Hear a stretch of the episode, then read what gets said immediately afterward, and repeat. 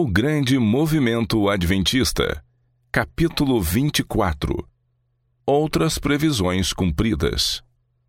Considerai, eu vos rogo, desde este dia em diante, desde o vigésimo quarto dia do mês nono, desde o dia em que se fundou o templo do Senhor, considerai nestas coisas. Já não há semente no celeiro. Além disso, a videira, a figueira, a romeira e a oliveira não têm dado seus frutos mas desde esse dia vos abençoarei. Ageu 2, 18 e 19.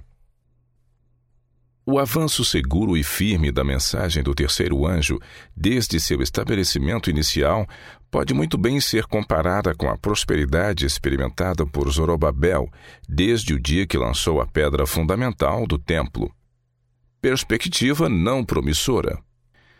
Quando o povo judeu, com bolsas e celeiros vazios, foi chamado a construir o templo do Senhor, aos olhos humanos a perspectiva não parecia muito promissora. Quando pela fé obedeceram ao chamado e fizeram o trabalho de boa vontade, a mão prosperadora de Deus se manifestou a eles. À medida que delineamos os eventos na ascensão da terceira mensagem, discernimos a mão de Deus dirigindo os que escolhem seu caminho. Apesar de estarem destinados a passar por aflições, o cuidado de Deus por seu povo e sua obra é sempre evidente para os que nele confiam. Testemunho revelando o caráter dos ouvintes. Em 24 de novembro de 1862, foram realizadas duas reuniões simultâneas na casa de Williams Wilson, de Greenville, Michigan, com a finalidade de organizar duas igrejas para os que aceitaram a verdade do sábado naquela vizinhança. A reunião da igreja de Greenville foi conduzida pelo irmão White e sua esposa em uma das salas, enquanto o irmão Byton e eu ficamos encarregados da reunião da igreja de West Plains, numa outra sala. Ao procedermos com os passos preliminares numa sala, podíamos ouvir a voz de Ellen White dando seu testemunho na outra sala. Estávamos enfrentando certas dificuldades em nossa reunião quando, no momento certo, Ellen abriu a porta e disse: Irmão Loughborough, olhando para este grupo, vejo que tenho testemunhos para algumas das pessoas presentes. Quando você estiver pronto, entrarei e falarei. Sendo este o tempo exato em que precisávamos de ajuda, ela entrou. Além de mim e do irmão Byton, ela conhecia o nome de apenas três pessoas que ali estavam. Os outros eram desconhecidos e nunca os vira antes, exceto em visão. Descrição da vida do Sr. Pratt. Levantando-se para falar, ela disse: vocês vão precisar me desculpar se, ao relatar o que tenho a dizer, eu descrever a pessoa de vocês, pois não sei seus nomes. Ao ver o semblante de vocês, surge perante mim aquilo que foi do agrado do Senhor me revelar a seu respeito. Aquele homem no canto, com um olho, alguém se manifestou e disse: Ele se chama Pratt. Faz altas profissões de fé e grandes pretensões quanto à religião, mas nunca foi convertido. Não o recebam na igreja em sua condição atual, pois ele não é um cristão. Gasta ociosamente grande parte de seu tempo em lojas e em vendas, discutindo a teoria da verdade, enquanto sua esposa em casa tem que cortar lenha, cuidar do jardim, etc. Em seus negócios ele promete coisas que não cumpre. Seus vizinhos não têm confiança em sua profissão de religião. Seria melhor para a causa da religião que em sua condição atual ele nada dissesse dela. A alegria do irmão Barr. Continuando, ela disse: Este idoso irmão, ao ela apontar para ele, alguém disse: Irmão Barr. Foi-me mostrado em marcante contraste com um outro homem. Ele é muito exemplar em sua vida, cuidadoso em manter todas as suas promessas e cuida bem de sua família. Mal ousa falar da verdade a seus vizinhos por medo de arruinar a obra e causar dano. Não consegue enxergar como o Senhor pode ser tão misericordioso para lhe perdoar os pecados e julga-se indigno até mesmo de pertencer à igreja. Então ela lhe disse: Irmão Bar, o Senhor me ordenou dizer-lhe que você já confessou todos os pecados que conhecia e que ele perdoou seus pecados há muito tempo, se você apenas acreditar. O olhar de tristeza no semblante do irmão rapidamente se dissipou. Ele olhou com um sorriso e disse em sua simplicidade: Perdoou? Sim, respondeu Ellen White, e foi-me dito que lhe dissesse: venha e una-se à igreja, e quando tiver oportunidade, fale uma palavra em favor da verdade. Ela terá um bom efeito, pois seus vizinhos têm confiança em você. Ele respondeu: Eu farei. Então ela disse: Se o Sr. Pratt pudesse por algum tempo assumir uma posição semelhante à que o irmão Barr vinha ocupando, isso lhe faria bem. Assim foi removida uma das causas de nossa dificuldade em nos organizar. Antes de seu testemunho, não conseguíamos fazer com que o Sr. Barr consentisse em se unir à igreja. Por outro lado, observou-se que todos se opunham a receber o Sr. Pratt. Entretanto, ninguém se sentiu livre para explicar o motivo de sua oposição. Curado um ciúme de família. Em seguida, ela se dirigiu a um homem de pele amarelada, assentado num lado da sala, e apontou então para uma mulher de feições finas, no lado extremo oposto, referindo-se a eles como marido e mulher. Delineou algumas coisas que aconteceram anteriormente em sua vida, antes que fizessem qualquer profissão quanto a crer na verdade. Disse que essas coisas haviam sido ampliadas por Satanás na mente da mulher até que esta se tornou insana Ellen White declarou: Vi que esta mulher passou um ano no hospício, mas após recuperar sua razão, permitiu que estes mesmos sentimentos de ciúmes lhe atormentassem a mente, provocando grande tristeza a seu marido, o qual fez tudo o que podia para mostrar-lhe que ele lhe era fiel e que ela não tinha razão alguma para afastá-lo como anda fazendo. Num instante, a mulher correu para o outro lado da sala e, de joelhos, implorou ao marido que a perdoasse. Eles eram quase desconhecidos naquela parte do país. O grupo não tinha noção de sua história passada. No entanto, aqueles que estavam mais familiarizados com essa família percebiam que havia um distanciamento entre eles, mas desconheciam a razão. Semelhante a Eliseu e Azael, Após Ellen White dar seu testemunho, o trabalho de organização da igreja foi logo concluído. O Sr. Barr entrou para a organização animadamente, ao passo que o Sr. Pratt foi deixado de fora. Quando a reunião terminou, ele disse com bastante veemência: Deixem-me dizer uma coisa. Não adianta tentar fazer parte desse povo e agir como hipócrita. Isso não é possível. A descrição do caráter das pessoas, como no exemplo acima, forçosamente nos relembra um caso semelhante registrado nos dias do profeta Eliseu. Ben-Hadad, rei da Assíria, enviou seu servo Azael a Eliseu a fim de saber se iria se recuperar de sua doença. Eliseu tinha visto o caso de Azael em visão, e assim que o homem chegou perante ele, vendo sua fisionomia, tudo lhe veio à mente de maneira vívida. O irmão White é acometido por paralisia. Na quarta-feira, 16 de agosto de 1865, como resultado de trabalho excessivo e perda de sono, o irmão White teve um súbito ataque de paralisia. Como as instituições de saúde entre o nosso povo ainda não haviam sido estabelecidas, ele foi levado a Dansville, Nova York, para uma instituição de saúde chamada Nosso Lar na Encosta, sua esposa e este escritor ficaram com ele ali de 14 de setembro a 7 de dezembro. Visto que os tratamentos fornecidos pela instituição lhe trouxeram pouco alívio, fomos para uma casa muito hospitaleira de Bradley Lanson de Lakeview, Rochester, Nova York, onde permanecemos cerca de três semanas. Ficamos felizes por encontrar ali o irmão J.N. Andrews, que acabava de retornar à cidade após passar vários meses no Maine. Orações pelo irmão White. Diariamente, na parte da tarde, as famílias do irmão Andrews e do Sr. Orton uniram-se a nós em momentos de oração com o irmão White e em favor dele. Isso continuou até 25 de dezembro.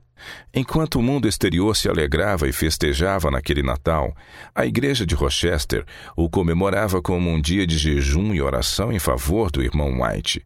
Tivemos reuniões de manhã e à tarde na casa do irmão Andrews, na rua New May, e à noite os que antes estiveram orando com o irmão White reuniram-se com ele novamente na casa do Sr. Lanson. Visão recebida na noite de Natal. A reunião naquela noite foi poderosa. O irmão White foi muito abençoado e Ellen White recebeu uma visão maravilhosa, na qual muitas coisas lhe foram mostradas. Entre estas estavam instruções ao irmão White de como proceder de modo a exercer sua fé em Deus, que tão evidentemente estendera sua mão para operar em seu favor, a fim de que recuperasse a saúde. Predição do ataque de Satanás. Aos que estiveram orando pelo irmão White, Ellen White declarou: O propósito de Satanás era destruir meu marido e lançá-lo na sepultura. Por intermédio dessas fervorosas orações, seu poder foi quebrado. Foi-me mostrado que Satanás está irado com este grupo, que por três semanas perseverou em fervorosa oração em favor desse servo de Deus. E agora Satanás está determinado a fazer um forte ataque ao grupo. Foi-me ordenado dizer a vocês: vivam muito próximo de Deus, a fim de estarem preparados para o que possa vir sobre vocês. Premonições de J. T. Orton No primeiro dia de janeiro de 1866, o irmão White e sua família partiram de trem para Battle Creek, Michigan. Eu permaneci no oeste de Nova York o restante do inverno. Desde a noite em que a visão foi dada, o Sr. J. T. Orton teve a impressão de que sua vida estava em perigo, porém não sabia de que forma. Ele relatou essa sensação para várias pessoas. No domingo à noite, dia 4 de março, ele retornou a Rochester vindo de Parma, onde comparecera a uma reunião que durou dois dias em companhia do Sr. E. B. Sanders, que hoje, em 1905, vive em São José, Califórnia. O Sr. Orton pediu então ao irmão Sanders que caminhassem na rua mais iluminada enquanto andavam pela cidade, pois, disse ele, tenho constantemente a impressão de que alguém vai tentar me matar. No entanto, não parecia ter qualquer noção de quem desejava tirar sua vida. Retornei a Rochester vindo de Parma no dia 7 de março e me hospedei com o Sr. Lanson, genro do Sr. Orton. No dia 8, ele e a Sra. Orton nos visitaram. Fizemos então arranjos para ir de trem na manhã seguinte para Lancaster, condado de Erie, onde eu realizaria a cerimônia de casamento de seu único filho. Passamos o dia de modo agradável, contudo, foi um dia solene. Assassinato de J. T. Orton. Eles saíram da residência do Sr. Lanson às cinco da tarde e às sete e meia da tarde chegou um mensageiro informando-nos de que o Sr. Orton tinha sido brutalmente atacado por um desconhecido em seu próprio celeiro enquanto cuidava de seus cavalos. Fomos apressadamente ao local e descobrimos que ele tinha sido cruelmente espancado na cabeça com uma estaca de carroça acorrentada e estava inconsciente. Ele faleceu às 12 horas e 35 daquela noite. Até hoje não se sabe quem cometeu tal ato cruel. Certamente não foi feito por dinheiro, pois seu bolso estava intacto, assim como sua carteira, que continha 45 dólares. Este foi um grande choque para a senhora Orton, de cujos efeitos ela jamais se recuperou. Sua saúde física rapidamente se deteriorou e ela não viveu muito tempo após a morte de seu marido. Cumprimento da predição feita naquele Natal. Poucos meses após essa memorável noite de Natal, das nove pessoas que se envolveram naquelas três semanas de oração, seis delas estavam em seus túmulos, e assim, de modo surpreendente, foi cumprida outra predição. Alívio aos desesperados. Na madrugada de 12 de dezembro de 1866, Elias Stiles, de North Liberty, Indiana, veio à minha casa pedindo-me para voltar com ele e ajudar a aliviar, se possível, a James Harvey, que estava desesperado, crendo que não havia esperança para o seu caso. Sabendo que Ellen recebera ampla instrução em sua última visão e que muitos casos lhe haviam sido mostrados profeticamente, respondi ao irmão – é possível que a irmã White tenha visto algo sobre este caso, e em caso afirmativo, se ela puder escrever, isso será mais convincente do que qualquer coisa que eu possa dizer-lhe. Imediatamente fomos buscá-la e, sem que eu mencionasse qualquer palavra sobre a condição do Sr. Harvey, perguntei-lhe: Irmão White, você teve alguma luz em qualquer das visões que recebeu acerca do caso do irmão James Harvey? Sim, disse ela. Eu tive, e tenho sido impressionada por alguns dias de que preciso escrevê-la e lhe enviar. Ela então passou a contar-nos o que tinha visto. Eu disse: Eu verei pela manhã, e se você puder escrever o que foi lhe mostrado, posso entregar-lhe.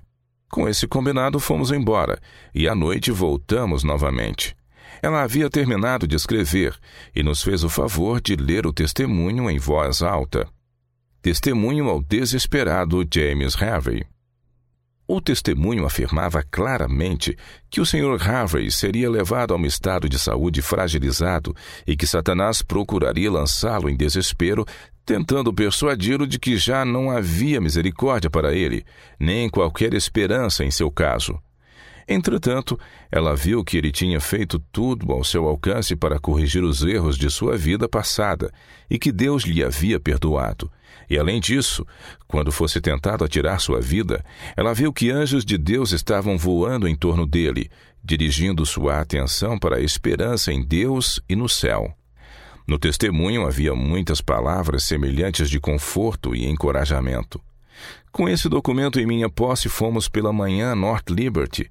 No caminho, o Sr. Styles me disse que o Sr. Harry queria me ver, mas que havia dito que eu não teria nenhuma palavra de esperança para ele, e que quando o encontrasse, eu concordaria com ele de que seu caso era sem esperança, que ele era um homem perdido, e então, como o sacerdote Eli do antigo Israel, ao lhe ser dito que a arca de Deus fora tomada, ele deveria cair para trás e morrer. Chegamos à casa do Sr. Harvey por volta das três da tarde. Quando o encontrei, disse-lhe: Irmão Harvey, como vai você?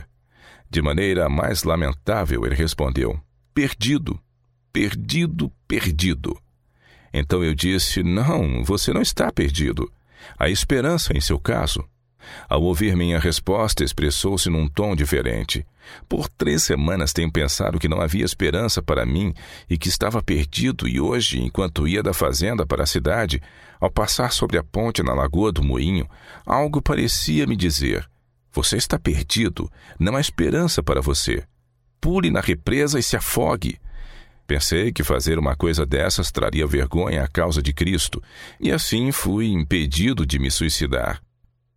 Rápido livramento. Bem, irmão Harvey, você não está perdido, disse eu.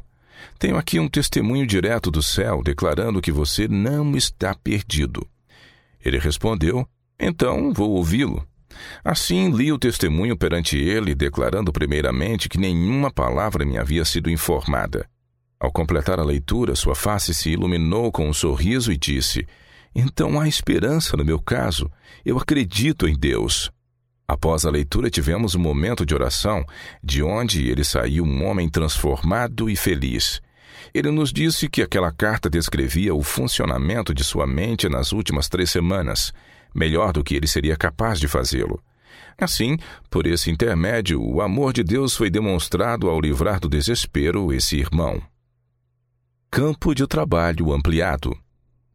Até 1868, o campo de trabalho dos Adventistas do sétimo dia tinha sido confinado aos Estados Unidos, na parte ao norte da fronteira sul do estado de Missouri e ao leste do rio Missouri. Numa reunião em que se discutia os campos e a distribuição do trabalho, durante a Assembleia da Associação Geral realizada em Battle Creek, Michigan, em 28 de maio, foi decidido enviar dois obreiros e uma tenda de 18 metros para a Califórnia. O irmão D.T. Bordeaux e o escritor chegaram a São Francisco em 18 de julho do mesmo ano. Abertura da missão da Califórnia. Gostaria de destacar algo em conexão com a abertura da missão da Califórnia, que ilustra bem a utilidade prática do dom de profecia. Paulo, ao falar dos dons espirituais, incluindo o dom de profecia, declara que eles são para o aperfeiçoamento dos santos, para o desempenho do seu serviço, para a edificação do corpo de Cristo. Certamente o caminho mais viável para aperfeiçoar os santos é apontar-lhes seus erros, de modo que possam abandoná-los e serem lavados de seus pecados no precioso sangue de nosso Senhor Jesus Cristo. Para esse fim, por meio do dom de profecia, tem-se proporcionado auxílio no desempenho do serviço ministerial em todos os movimentos da causa da verdade presente, apontando aos servos do Senhor os defeitos em seu modo de trabalho e como, usando outros métodos, poderiam ser mais eficientes na conversão de almas. Testemunho sobre como trabalhar na Califórnia. Pouco depois de chegarmos à Califórnia, recebemos uma carta de Ellen White na qual relatava uma visão que lhe fora dada em Battle Creek, sexta-feira à noite, no dia 12 de junho, um dia que havíamos passado em Lancaster, Nova York, antes de partirmos para a Califórnia. Ela nunca tinha visitado a Califórnia e não tinha conhecimento pessoal dos hábitos do povo. Na verdade, até então, ela nunca tinha passado a oeste do rio Missouri. Qualquer conhecimento que possuísse sobre o que lá se passava era proveniente do que o Senhor se agradou em lhe revelar. Na instrução em sua carta, ela delineou as maneiras liberais do povo da Califórnia e qual seria o efeito de trabalhar entre eles num plano restrito e mesquinho. Ao pregar para o povo da Califórnia, eles deveriam ser abordados levando-se em conta o espírito liberal com que trabalham, sem contudo agir de maneira esbanjadora. Predito o plano de vitória. Olhando agora em retrospectiva, penso nos últimos 37 anos desde que a obra foi iniciada na Califórnia, na situação daquele momento, na condição das pessoas e na maneira pela qual teríamos conduzido nosso trabalho se não tivéssemos recebido aquele testemunho. Ao testemunhar os resultados de seguir as instruções dadas, posso afirmar que nossa causa avançou mais em três meses do que teria avançado em um ano, graças à ajuda no desempenho do serviço pela instrução recebida através do dom de profecia. Até a primavera de 1871, como resultado dos esforços no condado de Sonoma, surgiram cinco igrejas de observadores do sábado. A primeira tenda de reuniões em São Francisco. Em junho do mesmo ano, erguemos nossa primeira tenda pela primeira vez em São Francisco.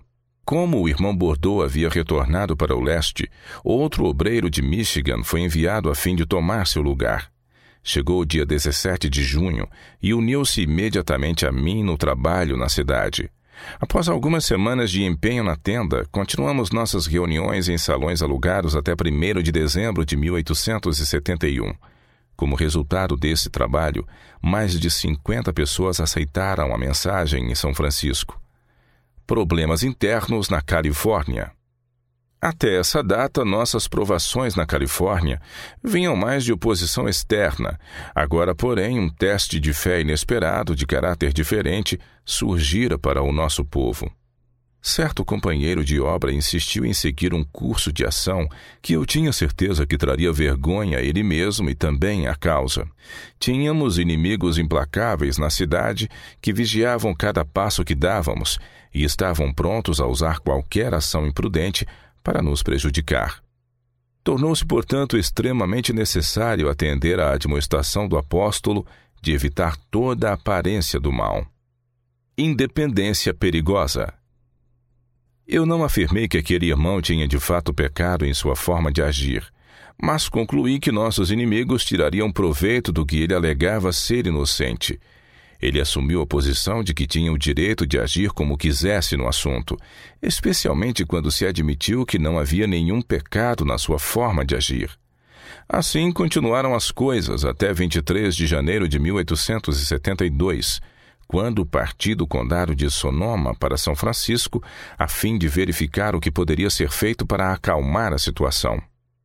A essa altura, como eu temia, nossos inimigos estavam fazendo uso da conduta desse irmão e ele estava assumindo a posição de que isso não era da conta deles, que iria mostrar-lhes que possuía uma mente própria e poderia andar nas ruas como lhe aprouvesse e com quem quisesse, sem se sujeitar aos comentários que faziam. Por meio de trabalho pessoal, tentei mostrar-lhe que aquele modo de agir não daria resultado e que esse espírito independente resultaria em mal. Ele tinha amigos que simpatizavam fortemente com ele, e alguns deles começaram a adotar uma posição que o submeteria a uma censura ainda maior. Grande parte da igreja viu o perigo de sua teimosia e estava pronta a me apoiar nos esforços que eu fazia para impedir que a causa sofresse desonra. Marcada uma reunião de investigação. Assim permaneceram as coisas até o sábado, dia 27 de janeiro, quando foi decidido que seria feita uma investigação do caso e tomadas algumas medidas decisivas pela Igreja a fim de salvá-la do estigma que esse espírito desafiador provavelmente produziria. Uma reunião foi marcada para o domingo, dia 28 de janeiro, às nove horas da manhã, na qual iríamos analisar a situação e considerar nosso dever como igreja em referência à mesma. Ao que tudo indicava, uma divisão naquela igreja seria inevitável. Passei grande parte daquela noite em oração a Deus, pedindo que Ele operasse em nosso favor. Uma confissão escrita. Na manhã do dia 28, ao sair para a reunião, encontrei aquele obreiro na calçada, perto de onde me hospedara, chorando. Disse ele: Irmão Loughborough, não irei à reunião de hoje. Você não vai à reunião? disse eu. Ela vai tratar do seu caso. Sei disso, respondeu ele, mas estou completamente errado. Você está certo na posição que tomou com relação a meu caso. Aqui está uma carta de confissão que escrevi à igreja. Quero que você leve a carta e leia para eles. Será melhor para você e para os que possam estar inclinados a simpatizar comigo que eu não esteja lá. O que causou essa grande mudança em você desde ontem? perguntei o recebimento de uma maravilhosa visão. Ele respondeu: Fui ao correio ontem à noite após o sábado e recebi uma carta da irmã White, vinda de Battle Creek, Michigan. É um testemunho que ela escreveu para mim. Entregando-me o testemunho, ele disse: Leia isto e você verá como Deus considera o meu caso. Ele pediu que eu contasse à igreja que ele havia recebido um testemunho da irmã White reprovando-o por sua conduta e que ele havia aceito o testemunho, pois era verdadeiro. A convincente natureza da visão. O testemunho era parte de uma visão dada a Ellen White em Bordeauxville, Vermont, dia 10 de dezembro de 1871. Ela começou a escrever a parte relativa ao caso deste irmão em 27 de dezembro de 1871 mas por algum motivo a conclusão do documento foi adiada até 18 de janeiro de 1872, momento em que foi concluído e enviado pelo correio de Battle Creek. Naquela época demorava cerca de nove dias para que as cartas chegassem por terra de Michigan, na Califórnia. Na visão, muitas coisas são reveladas a Ellen White de maneira profética, ou seja, fatos ainda por acontecer. Foi assim nesse caso. No momento da visão, a situação aparentava apenas uma vaga ideia do que realmente se desenvolveu quando o testemunho chegou a São Francisco. Comparando as datas, podemos ver que o auge do problema em São Francisco ocorreu após o testemunho ter sido enviado de Michigan. Nossos irmãos em São Francisco prontamente perceberam que ninguém poderia ter escrito para Battle Creek contando o problema a Ellen White em tempo suficiente de ela escrever essa carta, pois tal situação ainda não existia. Esse fato teve grande influência sobre os irmãos daquele lugar, convencendo-os de que havia um poder divino com conexão com a visão. Eu não tinha escrito uma palavra sequer sobre o problema em São Francisco, ao irmão White ou à sua esposa, e o obreiro declarou não ter escrito nada. Os irmãos comentaram: se o obreiro tivesse escrito, não teria contado sobre si as coisas que foram apresentadas. Como a visão foi escrita. Quando ficamos sabendo sobre a escrita e o envio do testemunho, tornou-se ainda mais evidente que o Senhor, o autor da visão, tinha um plano quanto ao momento da escrita e envio do testemunho, de modo que chegasse apenas no momento certo. Bem cedo, na madrugada do dia 18 de janeiro de 1872, Ellen White foi despertada com o testemunho acima vividamente impresso em sua mente. A impressão lhe era tão distinta como se alguém tivesse dito: Escreva imediatamente aquele testemunho para a Califórnia e envie no próximo correio. Ele é necessário. Ao repetir-se pela segunda vez, ela se levantou, vestiu-se apressadamente e terminou de escrever. Pouco antes do desjejum, entregou a carta a seu filho Willie, dizendo: Leve esta carta ao correio, mas não a coloque na caixa de correio. Entregue-a ao agente de correio e certifique-se de que ele a coloque na mala de correspondências que sai nesta manhã. Ele posteriormente mencionou ter pensado que as instruções pareciam um tanto peculiares, porém não questionou, mas fez como lhe for ordenado e pôde ver a carta ser posta dentro da mala de correspondências. Prova de que Deus estava dirigindo. Conhecendo então nossa situação em São Francisco, você prontamente verá a importância de que a carta fosse enviada exatamente naquela remessa. Havia na época apenas uma remessa terrestre de correio por dia. Se a carta tivesse chegado no domingo à noite, dia 28, em vez de sábado à noite, dia 27, haveria sem dúvida uma triste ruptura na igreja. Se ela tivesse vindo várias semanas antes, mesmo logo após a visão ter sido dada, a igreja não perceberia tão facilmente sua importância. Esse testemunho apresentava evidentes sinais da mão do Senhor, não apenas pela carta haver chegado no momento adequado para corrigir efetivamente os erros existentes, mas ao ser humildemente aceita e posta em prática pelo irmão, exerceu poderosa influência em trazer unidade e estabilidade para aquela jovem igreja. Escrevendo as visões. Esse exemplo também ilustra algo que a própria Ellen White havia dito quanto a escrever o que lhe era mostrado. Ela diz: Tenho sido despertada do meu sono com uma vívida sensação de assuntos previamente apresentados à minha mente, e tenho escrito à meia-noite cartas que têm atravessado o continente e, ao chegar em um momento de crise, têm salvado a causa de um grande desastre.